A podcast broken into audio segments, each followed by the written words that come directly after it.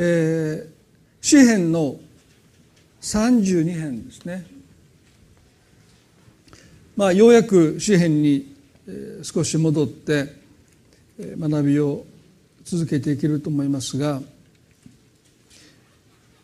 一節から五節までを今日お読みしたいと思います。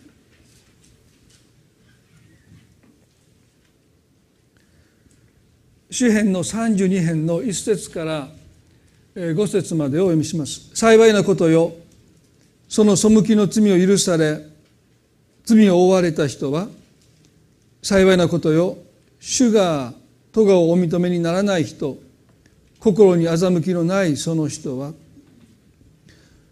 これはイスラエルの王であったダビデが書いた詩篇ですけどもこの詩篇の32の冒頭は「幸いなことよ」という呼びかけによって語りかけによって始まっています。私たちにとって何が幸いなのか。そのことを知ることはとっても大切ですよね。まあ、多くの人は人生の幸せを求めてるんだけどもその中身何をもって私たちは幸いと言えるのか。そういうことをあまり深く考えないで幸せを求めている人が多いですよね。この詩篇の一辺も幸いなことよという語りかけで始まりますね。支援の一の一で幸いなことよ悪者の計りごとに歩まず罪人の道に立たずあざける者の座につかなかったその人はとありますですから聖書にとっての幸いとは歩まず立たずつかなかったと。可能な限りできるだけ罪から離れて生きている人のことを聖書は幸いだと言います。まあ時々私たちはそう思わないですね。何か人生の楽しみ人生の喜びっていうのは罪と隣り合わせ、ね、罪とは言えないギリギリですね。グレーゾーン。何かそこに幸いがあるかのような生き方をしている。まあ私もかつてそうでしたね。崖から落ちないギリギリのところを歩く。これは別に罪とは言い切れないところになんとなく喜びがある幸せがあるようなそんなふうに考えてました。何かもう対極にある罪から離れすぎるともう真面目なもう楽しみのないそういう人生だとどこかで思ってた。でもそうじゃないですね。聖書ははっきりと罪から離れるところに幸いがあるんだって教えますよね。そしてこの32編ではダビデは幸いなことよ。その背きの罪背きを許され罪を負われた人はと。ですから一つ目の幸いとは罪からいかに離れて生きるのかということですね。罪を知らないで生きるのか。で二つ目。たとえ罪を犯してもその罪が許されるということはなんと幸いだろう。そう彼は言います。この詩篇の32は詩篇の51と同じ時期に書かれたんだろうと言われています。詩篇の51編はですねダビデがあの部下ウリアの妻と不倫をして自分の子供を身ごもらせてその罪が発覚するのを恐れて彼が夫のウリアを戦地で殺した、まあ、彼が直接手を下したわけじゃないんですけどもその夫ウリアが戦地で敵によって殺されるように仕向けた。ですからこれは殺人ですよね。仕向けたんですからね。そして彼は自分の手を部下ウリアの血で染めてしまったでその時の苦しみっていうものがこの詩篇の51の中に書かれています。神を見恵みによって私に情けをかけあなたの豊かな憐れみによって私の背きの罪を拭い去ってください。おそらく彼は、まあ、直接手を下したわけじゃありませんが彼の手はウリアの血で染まりました。ですから彼はですね時々もうまさにその血が自分の手にべったりついているかのように手を洗ったんじゃないかな。でもその手を何度洗ってもこすってもですねその血は消えない。で罪っていうのはそういうものなんですよね。日本の文化では罪は水に流すと言いますけども。でも果たして流れるんでしょうか？何か身を清めることによって滝に打たれることによって本当に罪というものが拭い去られるのか？ですねそうじゃないですね。ここで彼は神様に言うんです。神を見恵みによって私に情けをかけてください。あなたの豊かな恵みに憐れみによって私の背きの罪を拭い去ってください。私たちの罪を拭い去ることができるのは神様だけです。それはイエス・キリストの十字架の身代わりの死をもってして初めて神は私たちの罪を拭い去ることができます。いくら手を洗っても身を清めても私たちは罪を拭い去ることができない。ダビデはそういう取り返しのつかない罪を犯したという彼の経験。これはね許されるべきでない罪ですね。イスラエルの王が国のために命を捧げて戦地で戦っているその部下の妻に手を出した。英語でもこの罪を分けてですね許される罪と許されない罪という表現があるんですね。ダビデが犯した罪は人間的に考えるならばそれはもう許されざる許してはならない罪に属していました。でそのことを彼はよく分かっていた。そのことを承知で彼は神に情けを求めている。恵みによってどうか私の罪を拭い去ってくださいと祈っている。ですから彼が幸いなことよその背きを許され罪を負われた人はと言ったのはもうそれは彼は心からの叫びです。ね、なんという幸せでしょうか。こんな幸いがあると私は思いませんでした。あの許されざるべき罪を神様が許してくださった。この時ね多くの人は彼を許してなかったと思います。でも神様が彼を許してくださった。詩篇の32の3節でしかしそれに至るまでにこう書いてますよ。私は黙っていた時には一日中うめいて私の骨骨は疲れ果てました。それは見てが昼も夜も私の上に重くのしかかり私の骨髄は夏の日照りで乾ききったからですと言いました。私は黙っていた時バテシェバが自分の子を身ごもったことをした時にダビデはすぐに動きます。いろいろと隠蔽工作を図るんだけどもことごとく失敗してます。それは神様がそれを成功させてくださらなかった。ですね。しかしウリアを死に至らしめたことで彼は自分の罪をもう完全に隠蔽できました。もう墓場まで持っていける。部下たちは決して口を割りませんからね。ですからこの罪を彼は誰にも知られない隠し通すことができると思った。でも本当の苦しみはそこから始まります。私が黙っていた時罪を言い表さないで罪を隠した時ですね。一日中うめいて私の骨骨は疲れ果てました。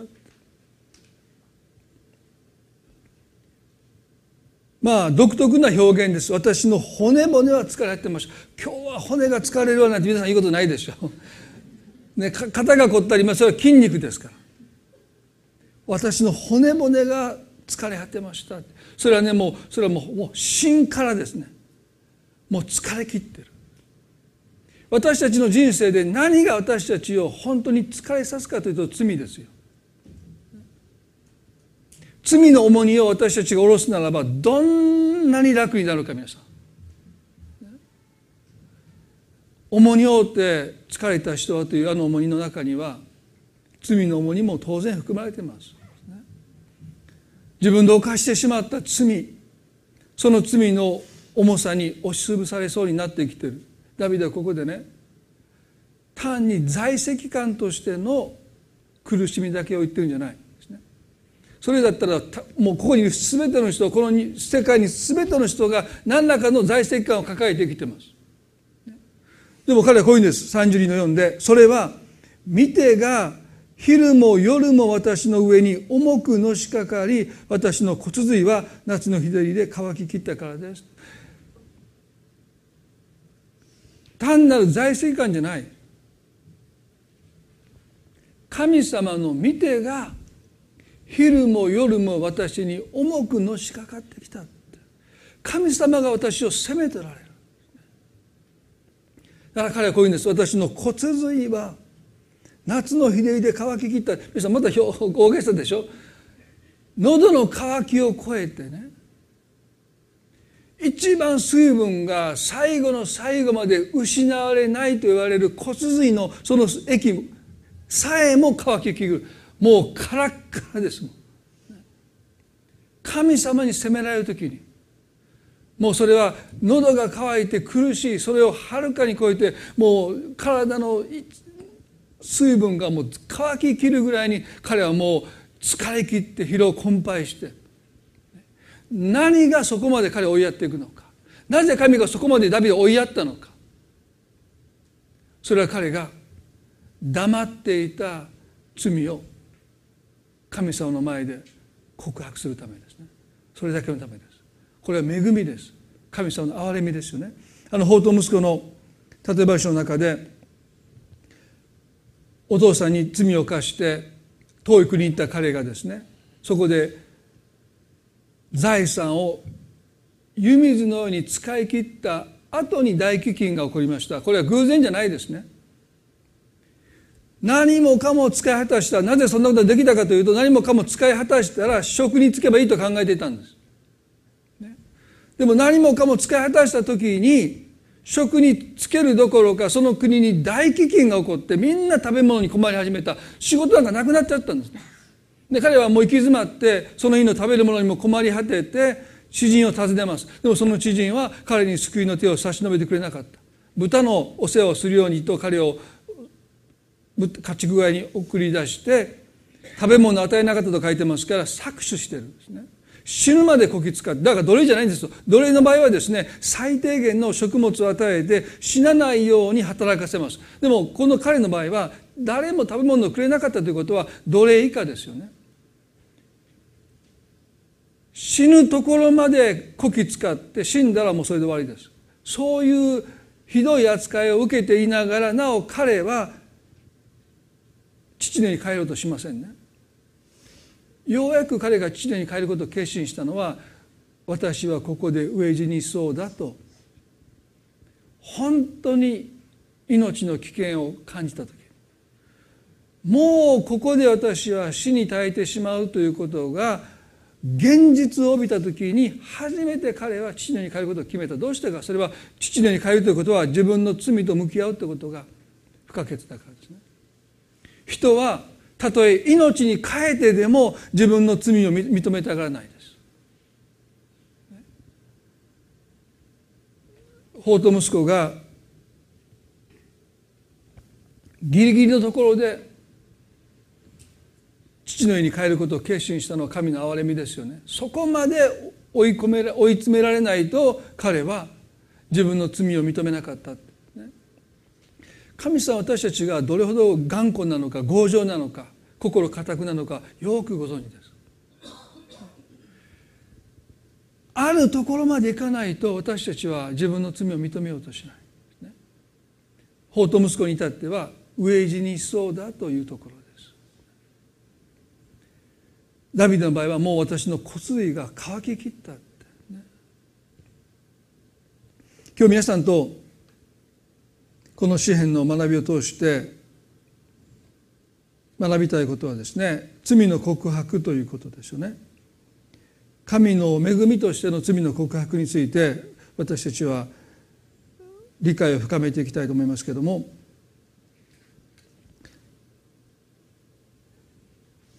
ルカの15章の18節で彼がようやく自分の罪を認めた時にこう告白しました。お父さん私は天に対して罪を犯しまたあなたの前に罪を犯しました。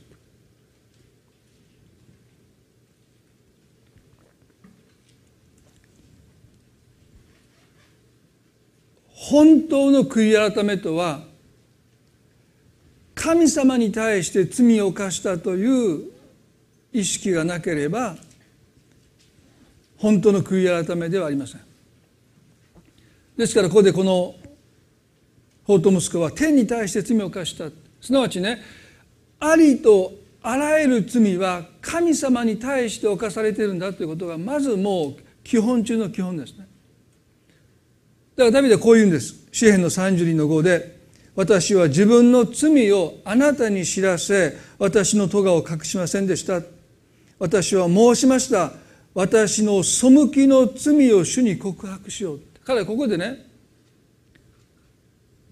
ウリアを殺害しバテシェバと不適切な関係を強いて自分の子を身ごもらせそして国民を裏切ったということをここで別に口にはしていない。それはもう当然のこととして彼はそのことを悔いてる。でもそれ以上に私は神様あなたに背きましたということをここで彼は口にしているということ。もしダビデがウリアに対してその妻バテシバに対して国民に対して謝罪したならばそれは悔い改めじゃない。それは単なる謝罪です。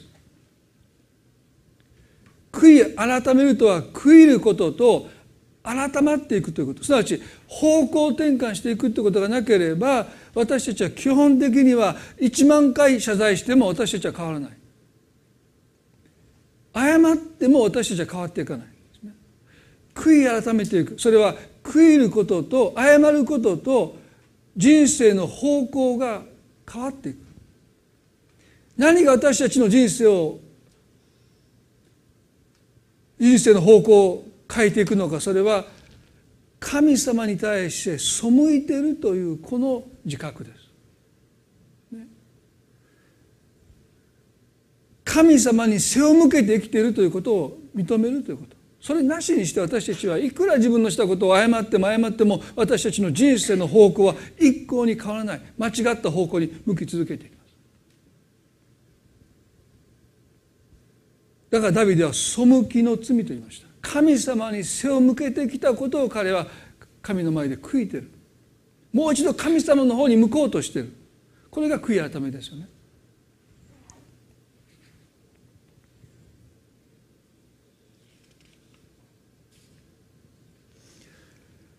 ローマの10の9に聖書は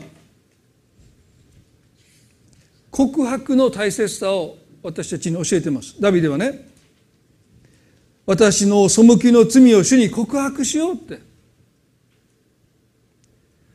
キリスト教にとって罪の告白っていうのはとっても大切なんです。私たちおそらく罪の告白の大切さをおそらく見失ってんじゃないかなとさえ思いますローマの10の9と10にはそのことが私たちにいかに大切なのかが聖書に書いてますね。なぜならもしあなたの口でイエスを主と告白しあなたの心で神はイエスを死者の中からよみがえらせてくださったと信じるならあなたは救われるからですと書いてるからです。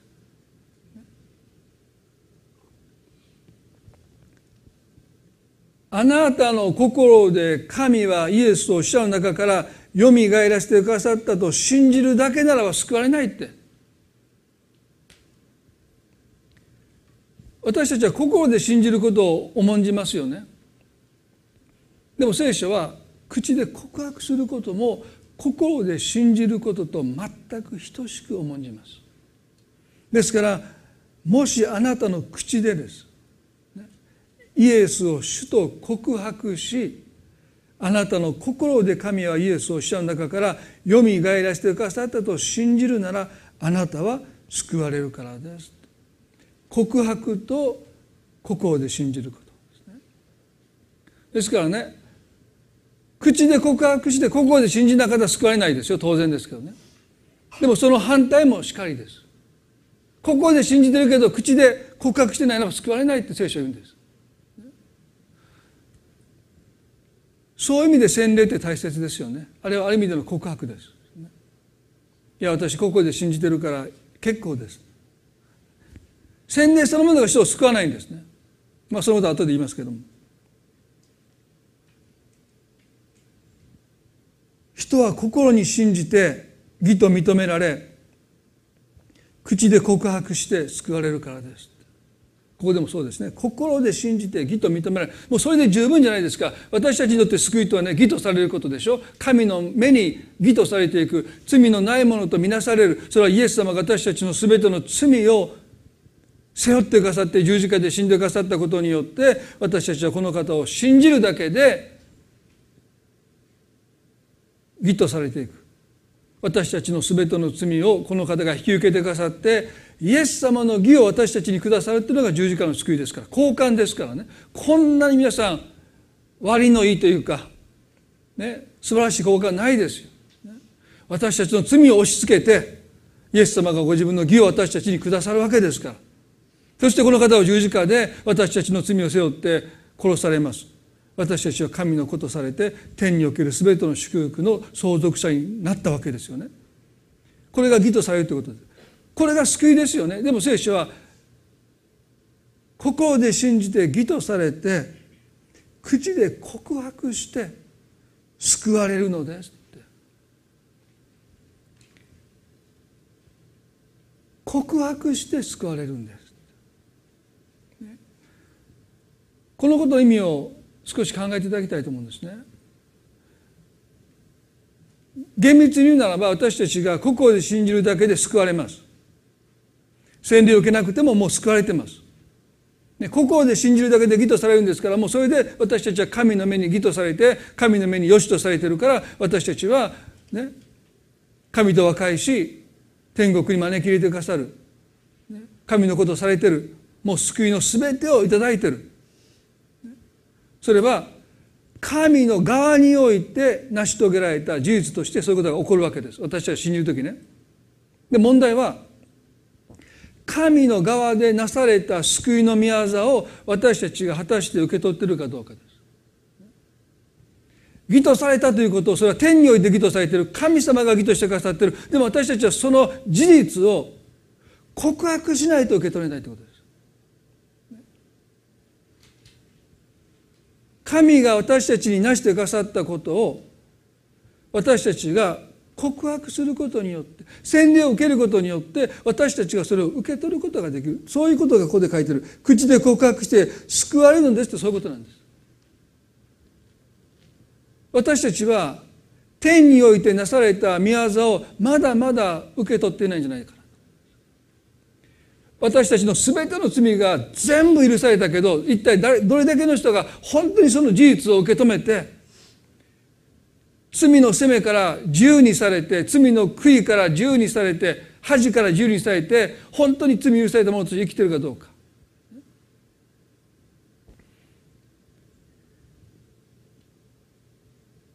ダビデはこういうんです。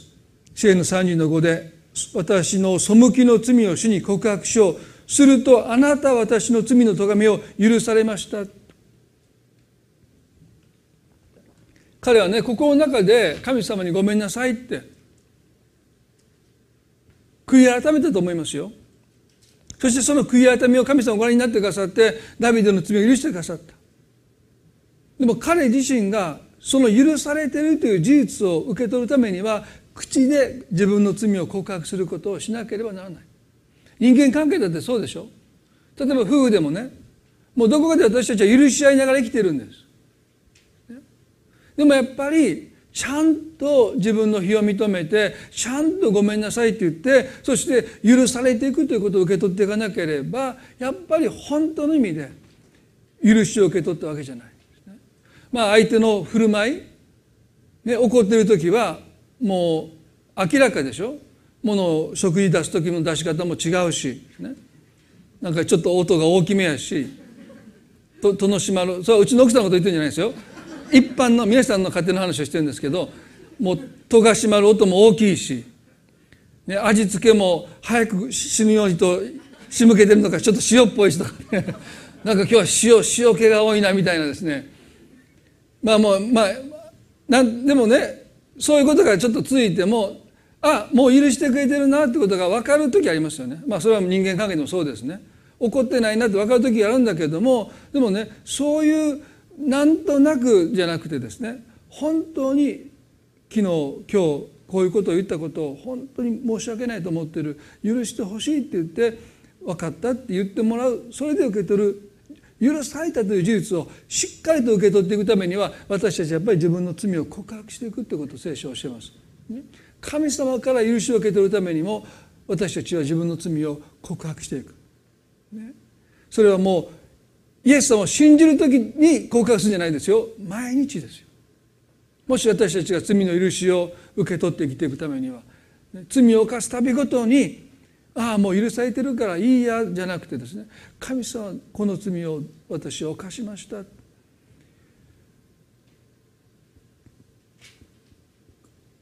会の現場で捕まった女性のこと皆さんご存知ですよね。会の現場で捕まった女性を宗教家たちはイエスの前に引きずり出しましたその時彼女はねもうおそらく身にちゃんと服を着ていない何かこの布をかぶせられてるか何かそのような姿でもうイエス様に連れてこられてそしてモーセはこういう女を会員する女を石打ちの刑で殺せと命じてますけどあなた何と言いますかとイエスをに尋ねてるんですね。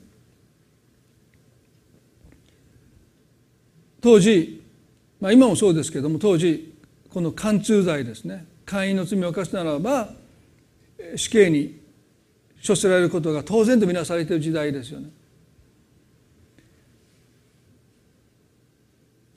でなぜ彼女がね発覚すれば見つかれば殺されるようなそんな罪を犯し続けるんでしょう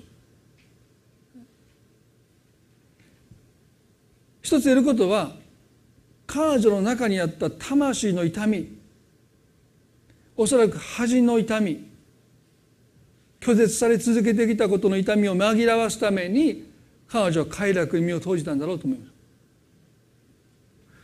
ほとんどの依存症は何らかの魂の痛みに対する一つの救済を求めるまあお酒を飲む人だってアルコール中毒になっていく人たちは何かそこに救済を求めてる。シラフでいることで辛くて苦しくてそして酔うことに救済を求めたらそれは依存症になりますよ。酔いから冷めたくないんですから。どんどんどんどんお酒の量が増えていく。当然ですね。だからお酒に救済を求めてない人はある程度のところでやめれます。救済を求めてないから。食べ過ぎる人もそうでしょ。救済を求めたらもう食べ続けないと。ですからありたら依存症にはそこに何か私たちが抱えてる魂の痛みに対する助けを救済を求めていく。彼女もおそらくそうでしょう。そうじゃなきゃね割に合わないですよ。見つかった死刑ですから。まあこの日本でもある程度多くの人が犯罪に手を染めないのは割に合わないからですよね。だから理性が働くんですよね。割に合わないですから。だからそれで多くの人はしないだけです。でもしね割に合ったらしますよ。ということはもう大してお咎めなし。あるいは罪を犯しても絶対匿名になる。新聞に名前が載らない。ものすごく犯罪増えますよ。もう保証します。名前が載るからしないんですよ、ね、何をやっても秘密。警察官しかもう絶対皆さんの名前が新聞にももう公表されなかったらですねものすごく犯罪増えますよね。でもやっぱり自分の名前が新聞に載るのは割に合わないですよ。まあなんか最近ニュースを見ててですねあのある運転手が電車の運転手が LINE をしてるって。運転しながら。でそれがニュースになってるんですね。子供と言ってたんです。こんなことニュースにしなくてもええんちゃうのと思うけどこの人僕も同情します。世の中にもっと悪いことしてる人もっといっぱいいますよ皆さん。でしょ？人を殴ってもう大阪府警なんていうのはもうねあの犯人が分かってる書類を何千件ほったらかしにしてたのに LINE しててもうニュースになるなんて、まあ、さ悪いけどなんとなく同情しましたね。まあ、したらダメですけどね。もうでもね多くの罪はやっぱり割に合わないんですよね。でも彼女は石打ちの刑で殺されるということを知りながらそれでもこの罪を犯し続けたのはそれは彼女が快楽を求めたというよりは快楽に救済を求めた。それは自らを恥じる思い自らを拒む思い自らを拒絶するその痛みに彼女は耐えかねてその罪を罪に救済を求めていた。そのことイエスはご存知でした。彼女にこう質問するんです。あなた方の意思を持った人々にねあなた方の中で罪のない者が彼女に石を投げなさいとおっしゃった。すると年長者から石を置いてその場から立ち去りましたよね。そこに誰もいなくなりました。そしてイエスはこのことを言うんです。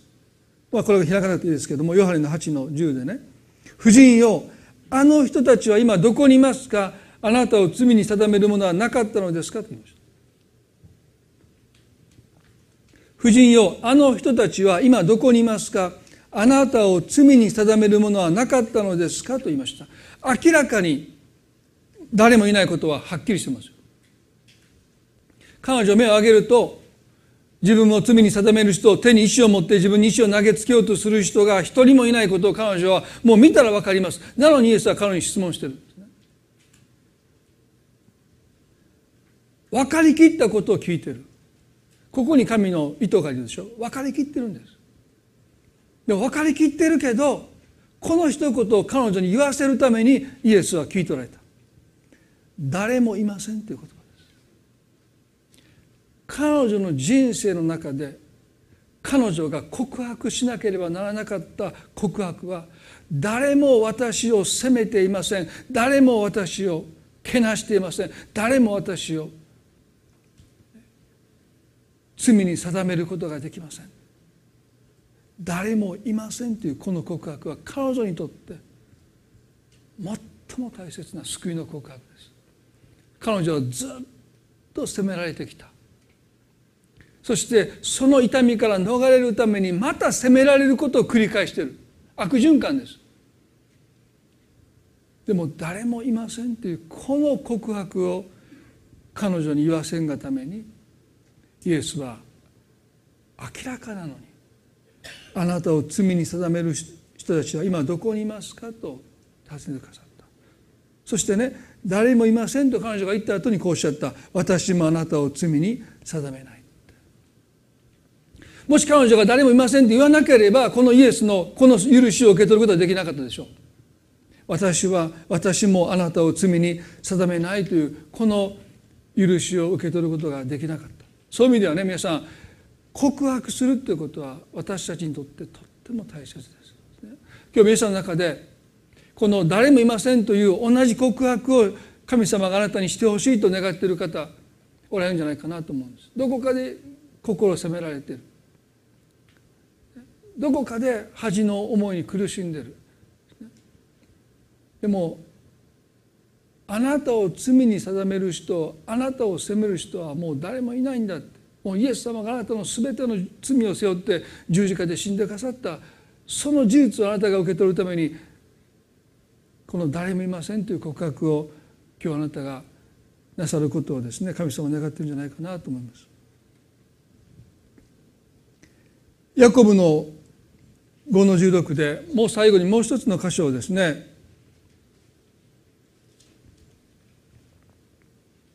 お読みしたいと思います。私たちは神様にもうすでに許されているということをその許しを受け取るために自分の罪を神の前で告白します。頭で分かっているだけじゃない。もうそれを受け取っていくということが大切ですよね。そしてこのヤコブの5の16では今度は互いに罪を告白するということが教えられている。こういうわけであごめんなさい。ですからあなた方は互いに罪を言い表し互いのために祈りなさい癒されるためですと書いてますおそらくキリスト教の歴史の中で神様に対して罪を告白することはずっと強調されてきたでも互いに罪を言い表して祈り合うということはないがしろにされてきたんじゃないかなと思います。まあ、私自身を振り返ってもそう思います。神様には罪を告白しますけども互いに告白するということを私たちはどこかで避けてるでね、でもね癒されるためですって書いてます。互いに罪を言い表すことで祈り合うことで私たちは癒しを受け取っていくと聖書は書いてある。そのことについて後に触れますけども神様私たちを直接癒すことはできるけれども何かこういう互いに罪を言い表し合うことによって祈り合うことによって癒されるという経験を私たちはするんだろうと思います。でこれがとっても大切だと思います。この癒しを私たちはもっと受け取らないといけないと思います。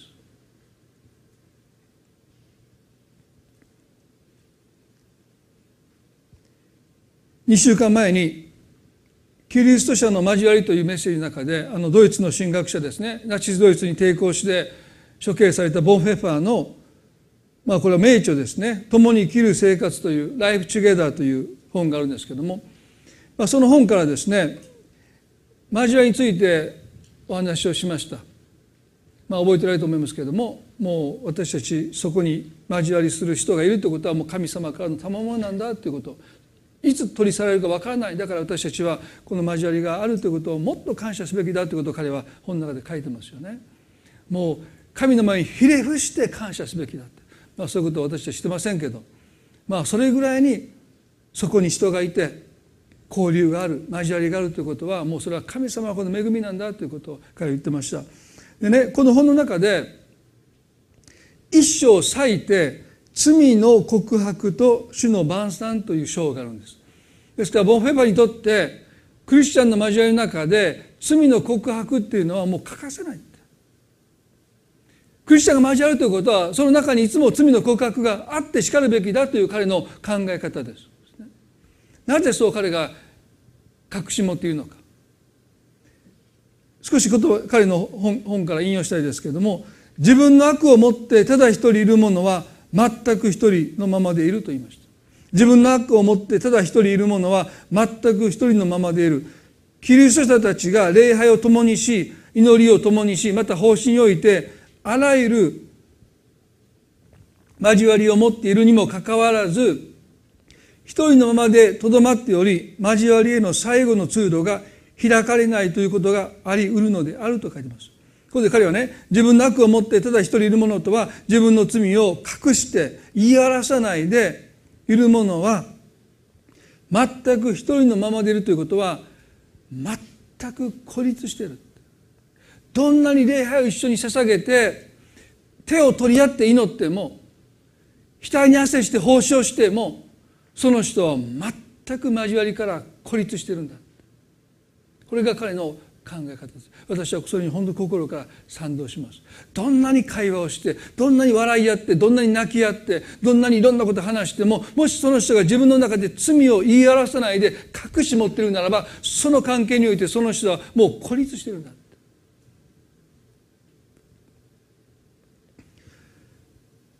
まあ皆さん私は結婚カウンセリングをねよくしますけれども先週も牧師になる。あ牧師か。もう牧師の方と結婚される方のカウンセリングをしたんですね。でカウンセリングをする義務はないんです。関係がないので。でもお願いされたので引き受けてカウンセリングしました、そしてカウンセリングしてる時に大体言うことはですね隠し事をしない。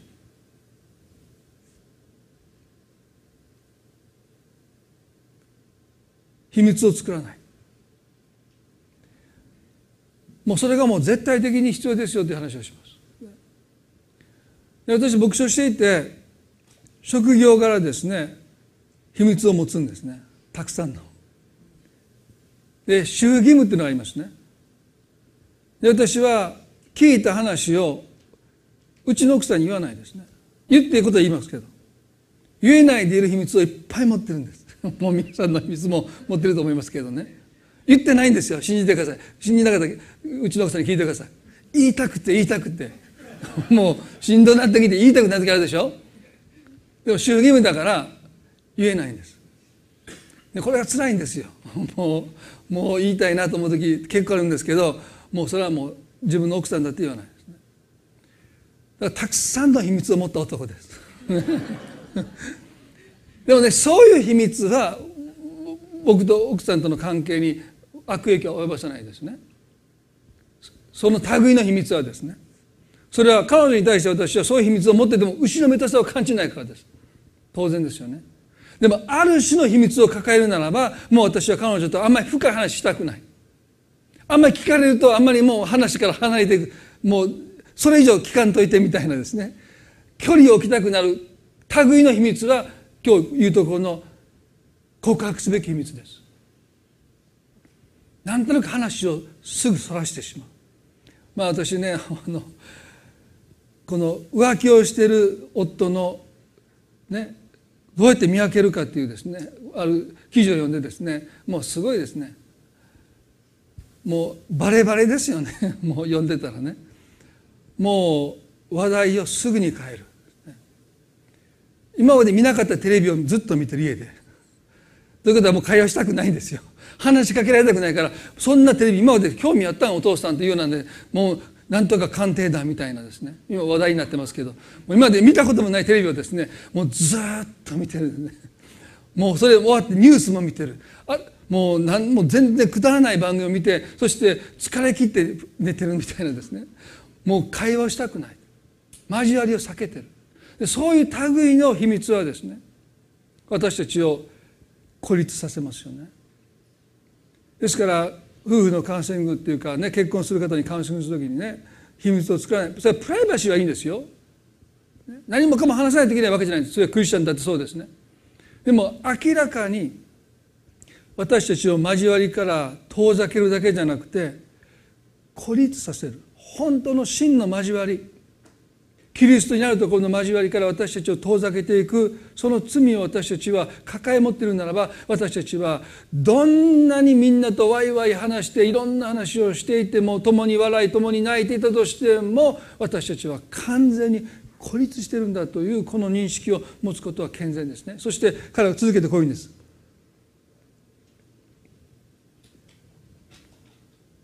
罪の告白において交わりへの道が開かれる。本当の真の交わりとは神が三位一体の神であり父子御霊が交わっておられる。その交わりが私たちの中に開かれていくためには私たちは自らをさらけ出すということをしなければその中に入っていけない。罪はその人を一人だけでいようとする。罪は人を交わりから遠ざける。この次が大切ですね。人が孤独になればなるほど罪の力はその人の上に破壊力を破壊的な力を振るって人が孤独になればなるほど罪の力はその人の上に破壊的な力を振るって書いてますこれは私は信じたと思いますね。孤独になればなるほど罪の力は増し加わるんです。アルコール依存の会に行きますとこういう自己紹介しますね。私はボブです。私はアルコール依存症ですと言うんです。毎回ですよ。私は、ね、ボブです。私はアルコール依存症ですと言わないといけない。私は大丈夫です。ダメなんです。自分がアルコールに依存しているということを自分の口でその会で自己紹介する時ですよ。そんなこと言う人いないでしょ。うでもその会では言わないといけない。私はアルコールれっきとした正真正銘の誰が見ても。まあそれはちょっと言い過ぎですけどアルコール依存症ですでそれを言わないと罪の力が制約を受けないんです。私は大丈夫だと思いますって言ったらほとんどの人は元に戻っていくそうです。でも私はアルコール依存症です。アルコールに頼らないと生きていけないですって告白する人は罪の力がその告白だけで制約されていくということです。私は弱いですと公にしている人にとって罪の力はその告白によってもうすでに制約を受けているということです。でも私は大丈夫ですという人は罪の力は破壊的に振る舞います。このアルコール依存のプログラムがどうして世界的にこんなにも成功しているのかということはね告白の力を彼らが軽んじてないからです。そんな人前でねアルコール依存症ですなんて誰も言いたくないし誰も認めたくないんですよね。でもそれを言わない人は回復していかない。それは罪の力が制約を受けないからです。手に負えないからです。でもねちゃんと自分の状態をありのままさらで肩書きがある。私はねこういうものですという肩書きを全部捨てて私はアルコール依存症ですとそういうそのことを告白するだけでその人が経験するところの罪は大きな制約を受けてる。聖書は私たちに罪の告白をなぜ求めるのか。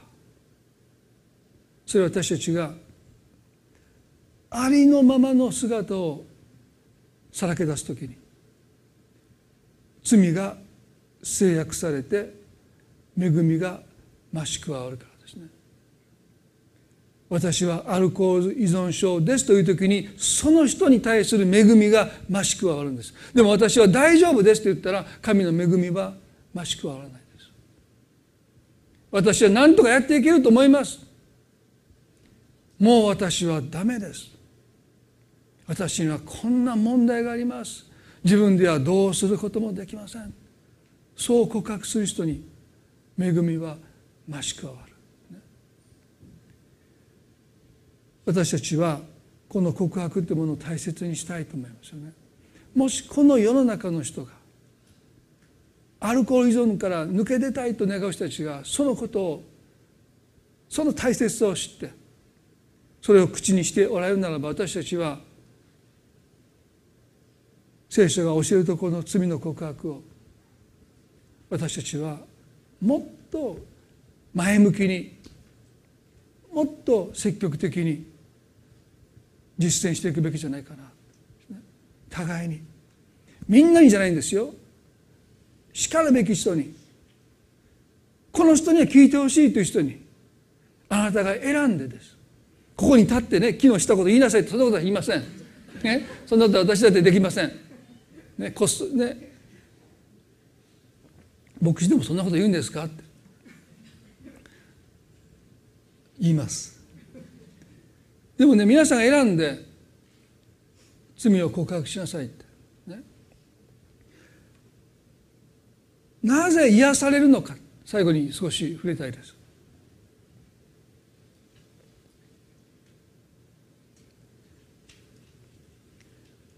ボン・フェーパーはね神の前ではあなたが人の前でかぶっている仮面は役に立たない。神はあるがままのあなたを見ようとされあなたに対して恵み深くあろうとされる。神の恵みはありのままのあなたに向けられている。それ以外に向けられてないんですよ。仮面をかぶってる。ですね。自分を装ってる。その人に恵みは届かないです。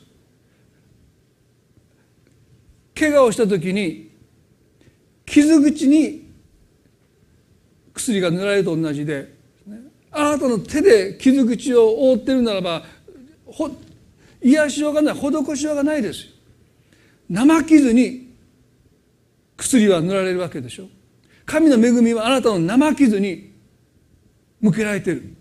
でも私たちは自分の傷口を自分の手で覆って大丈夫ですなんて言ってると皆さん産んできますよ。その手をのけてありのままの姿を神にさらけ出していくその必要性があります。互いに私たちが罪を言い表すということはそのことを大いに助けてくれる。神の前に罪を告白することと互いに罪を告白することは互いに補強し合います。どっちかやった方がいいじゃないですかじゃないんです。それを私たちが行うことによって私たちは自分を装っている。自分の上に何重も覆いかぶさっている。偽りの自分というものを私たちは脱ぎ捨てていく。それをするたびごとに私たちは本当のありのままの自分になっていく。それはね創世記の2章の25節で神様がアダムとエバをお作りになった時に彼らは裸でしたですね。そして二人とも裸であったが互いに恥ずかしいと思わなかった。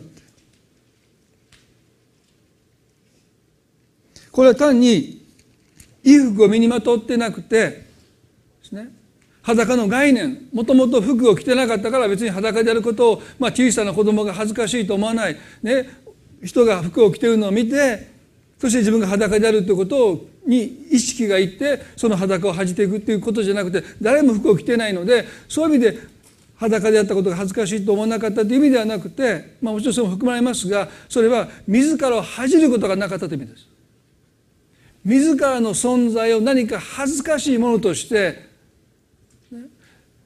人前にさらけ出すことができないこんな自分が見られたらきっと軽蔑されるきっと拒まれるきっと拒絶されるというそういう恥を自分に対して持っていなかった。これが罪が入ってくる前の人の姿です。でもね2の25節でごめんなさい3章に行きますと7節でこのようにして2人の目を開かれそれで彼らは自分たちが裸であることを知った。そこで彼らは一軸の葉をつづり合わせて自分たちの腰の覆いを作ったと書いてますね。自分たちのありのままの姿を恥じたということは単に裸を恥じたということよりも自分の存在を何か恥じてるんですね。罪とともに死と恥が入ってきました。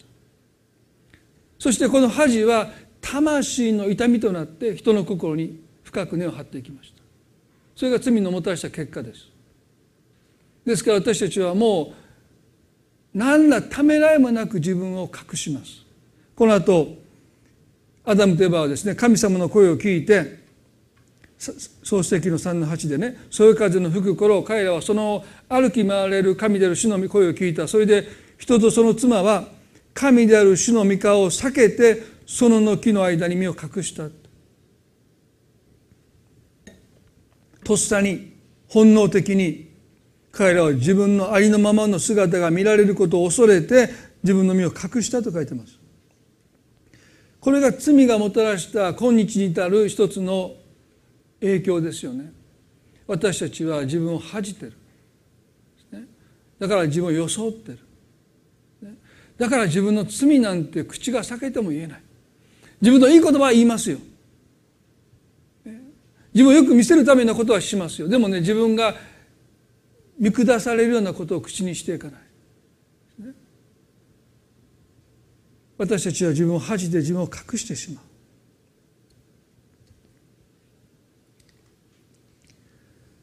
でも聖書は互いに罪を言い表し互いのため祈りなさい。癒されるためです。私たちが癒されるとはねこの癒し癒しという言葉は福音書ではねほとんどが肉体の癒しについて触れられてるんです。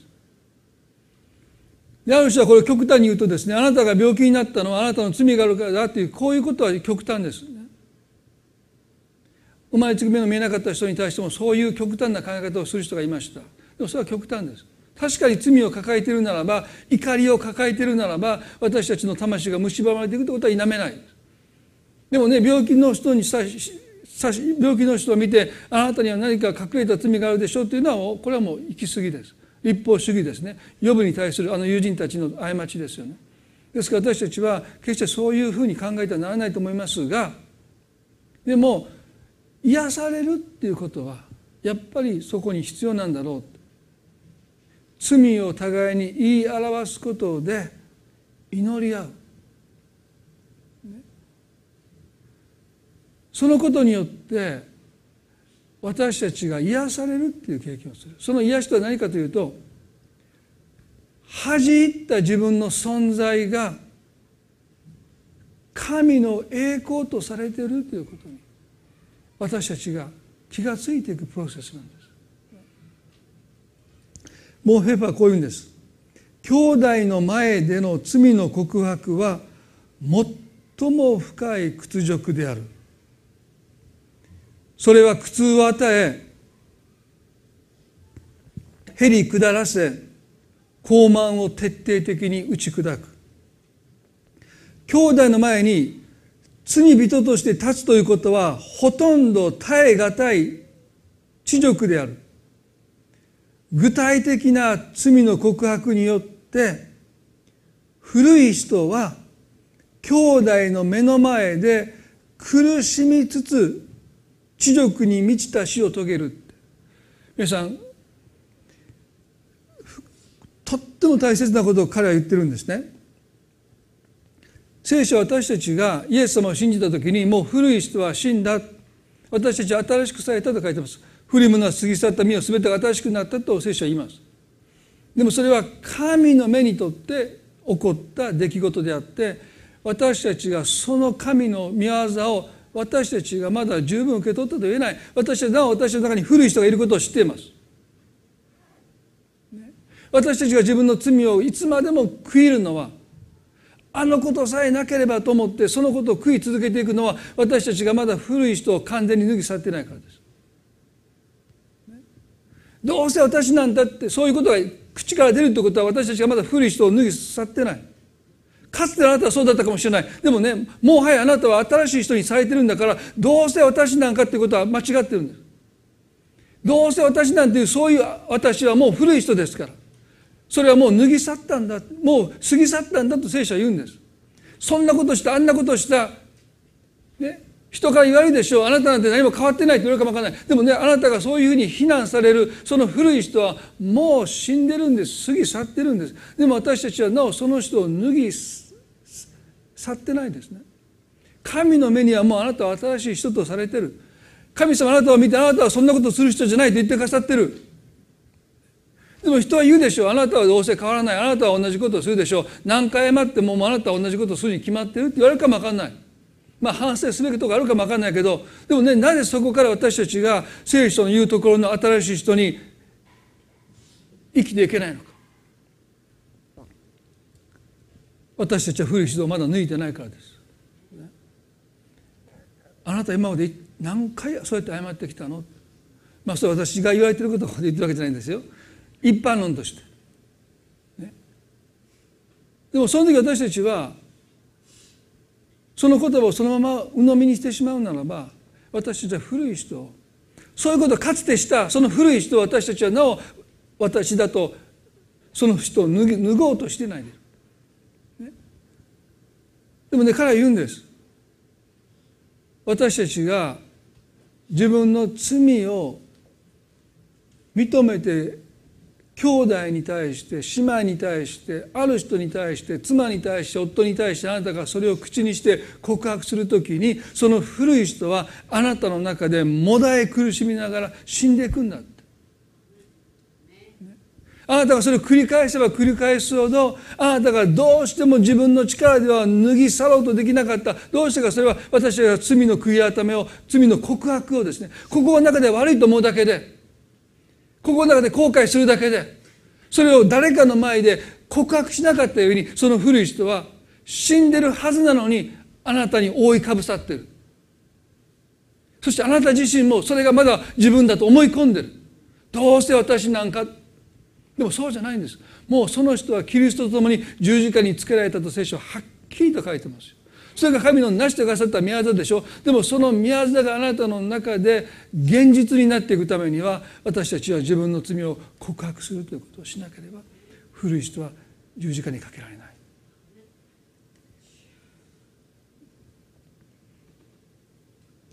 ローマの6の6で私たちの古い人がキリストと共に十字架につけられたのは罪の体が滅びて私たちがもはやこれから罪の奴隷でなくなるためであることを私たちは知っています。ローマの6の6ですね。私たちの古い人がキリストと共に十字架につけられたのは罪の体が滅びて私たちがもはやこれからは罪の奴隷でなくなるためであることを私たちは知っています。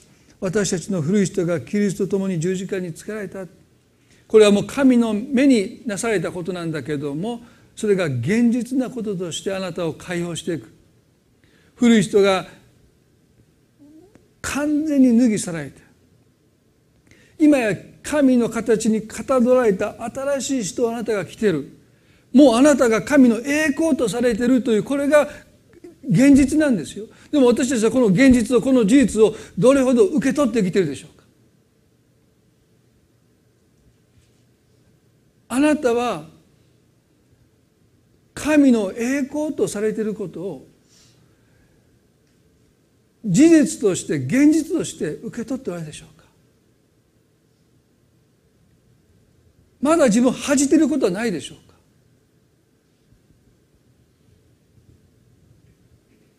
高慢ではなくて神様が成してくださってキリストの形に私は形作られた形取られたと神の栄光とされているということを感謝して受け取って生きておられるでしょうか？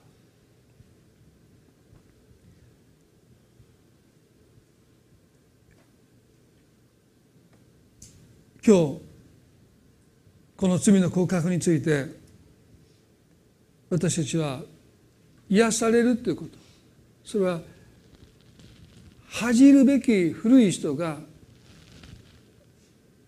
過ぎ去って神の栄光として新しくされている。そのあなたをあなた自身が受け取っていくときにあなたの心にあった恥の痛みは癒されてきます。魂の痛みその罪がもたらした恥の痛みを私たちが拭い去られて癒されていく時にね皆さん私たちはもっと自由に罪が入ってくる前のアダムとエマがですねもっと自由に神の前に臆することなく出ていく。人の前に私たちはもうその交わりを避けて自分という人間がありのままの姿が知られることを恐れてその交わりにおいて私たちが疲れていくんじゃない。もう反対です。自分を知ってもらうことが嬉しくて、ね、その交わりがあなたを豊かにしていく。そういう中に生きていくためにも。園の木の影に隠れていたアダムとエバが神の前に自らをさらけ出さなければならなかったようにそして互いに一軸名で覆ってたその一軸名を取ってですね愛のままの自分をさらけ出す時にそれはもうペーパーの言葉を借りるならばそれはもう屈辱に思えるかもしれない。でもねいつまでも自分を覆い隠しているならば恥の思いは一生私たちは苦しみますよ。でもねちょっと恥ずかしいかもわかんない。でもね恥を忍んでもしあなたが自分の罪を自分の夫に自分の妻に自分の兄弟に兄弟姉妹に告白するならばあなたはね多くの場合多くの場合ですよね。解放を経験しますよ、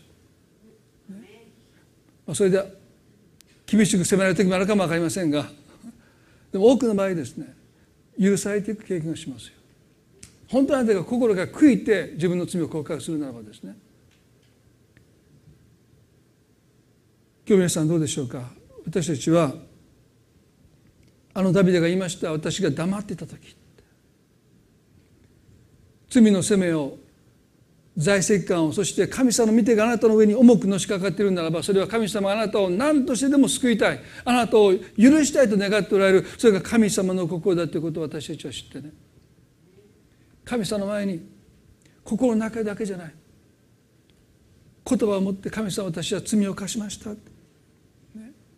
背きの罪です、ね、あなたに対して私は罪を犯しました。すなわち背を向けていましたということを認めていく、そしてどうかあなたが信頼できる人にあなたの抱えておられるその罪をねちょっと聞いてほしいけども、ね、正直にそれを明らかにしていく時にそこにあなたが信じられないほどの解放を神様くださいますあの重荷がもうあなたから完全に取り去られてだからね捕まった人が言うことはね捕まってよかったっていうのは本当ですよ。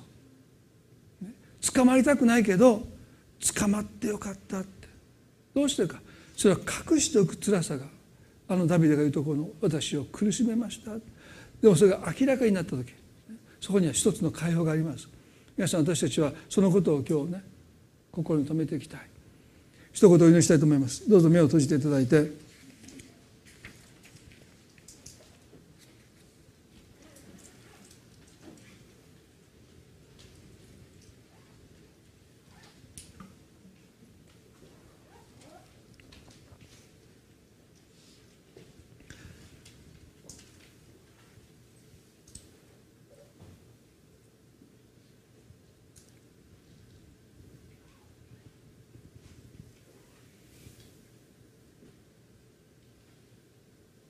聖書は私たちに罪の告白を通して許しを受け取ることを求めています。あなたがここでイエス様を信じておられるならばもうあなたの全ての罪は許されています。あなたにとって許されない罪は一つもありません。イエスが十字架で死んでくださったということによって全ての罪がもう許されてる。でもあなたはその事実を受け取っておられるでしょうか？神様ごめんなさいと心の中だけで言ってないでしょうか？口で告白して救われる。どうぞ。あなたがまだ受け取れてないと思う罪の許しがあるならばまたあなたを悩ませるまたあなたを深く傷つけるまたあなたを苦しめるあなたを責め立てる罪がまだあるならばもう許されてるんですから。人が何と言おうとあなたはその許しを今日受け取ろうじゃないでしょうか。あの会の現場で捕まった女性は誰もいませんと告白しなきゃならなかったもうあなたを罪に定める人は誰もいません。誰でもキリストのうちにあるならば罪に定めることがないと聖書ははっきりと書いてるからです。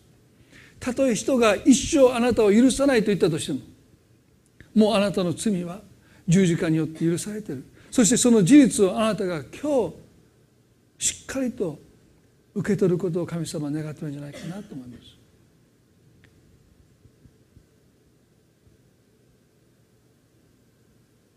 どうぞ。交わりにおいて孤立なさらないでください。罪は破壊力を増していきます。私たちは罪人の集まりです。立派な人の集まりじゃありません。私たちは神の憐れみによって許された罪人の集まりであることを私たちはいつも覚えたい。あなたそんなことしたの？そういう言葉じゃないです、ね、黙ってその告白を私たちは聞いていく、ね、そして私だって同じことをするかもしれない。その心を私たちは絶対に忘れたくないですね。考えられないとかそんなことするなんて信じられないとかじゃない。私だって同じことをするかもしれない。その心私たちは互いにそれはね罪を容認するという意味じゃないんです。神様も私たちの罪を容認しません。罪を意味嫌われます。でもあなたは愛されてる。だから私たちはこの罪を告白して罪から離れていくんです。今日神様があなたに罪の許しを与えたいと願っておられると思いますね。どうぞ。神の前に自分の罪を告白してまだ受け取っていない許しがあるならばそれをぜひ今日受け取っていただきたい。もう許されてるんですから。恐れないで。その許しを受け取っていただきたい。一言祈ります。恵み深い天の父な神様。私たちは口で告白して救われるのですと。もうすでに十字架によって救われていながら救われていないかのように苦しんで悩んで生きています。でも神様はそういう私たちを本当に憐れんでいてくださってイエス様が十字架で成し遂げてくださったこの救いの宮座救いの完成を私たちは受け取りたい。主よ許されない罪は一つもありません。たとえ人が今なおあなたを許さなくてももうその罪は許されています。主よあなたの前に私たちは罪を犯しましたと。あの法と息子が天に対して罪を犯しました。ダビデが背きの罪を主に犯しましたと。告白したように人に対して犯した罪それは全てあなたに対して犯した罪ですからどうかあなたの前に罪を告白しそして願うならば自分の罪を互いに言い表すこと互いのために祈ること癒されるためです古い人が死んでいきます。古い人は私たちをまたあの隠れた場所に追いやろうとしますけど私たちはそれにもう立ち向かいます。兄弟の前で罪を認めることは屈辱です。でもこの屈辱は魂の痛みではありません。プライドが傷つくだけです。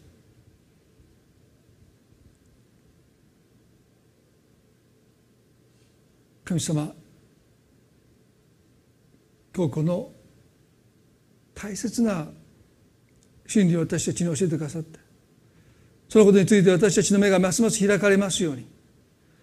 告白すべき罪がまだここにあってその関係が本物の関係と至らないでいるならば私たちに勇気をください。癒されるためです。許されるためです。信仰を持ってもう許されていることを信じてどうかその罪を言い表すことができますように助けてください。そこから癒しが始まります。そこから真実な関係が始まります。どうか主を覚えてください。あなたが一人一人の心に示してくださることを覚えます。イエス様今日この礼拝を感謝します。この一週間悩みを覚えてくださって今日あなたが語ってくださったことを私たちは振り返りながら多くの気づきを与えられながらどうか歩むことができますように。私たちは不完全です。罪人です。そのことをへり下っていつも告白する私たちでありますように。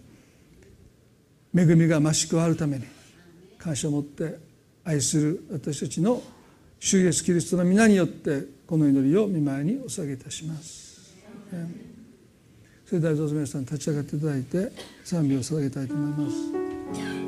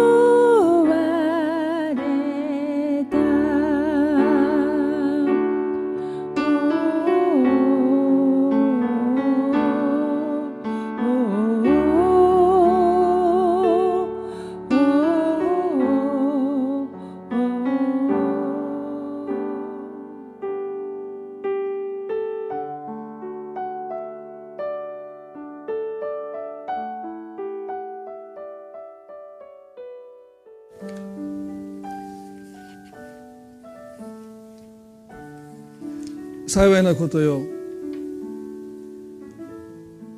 その背き背きを許され罪を負われた人は神様の恵みがいつも皆さんを覆っていてくださいますよ新しい人をいつも着せられて古い人が過ぎ去っていきますように。皆さんの口からどうせ私はという告白が消えますように。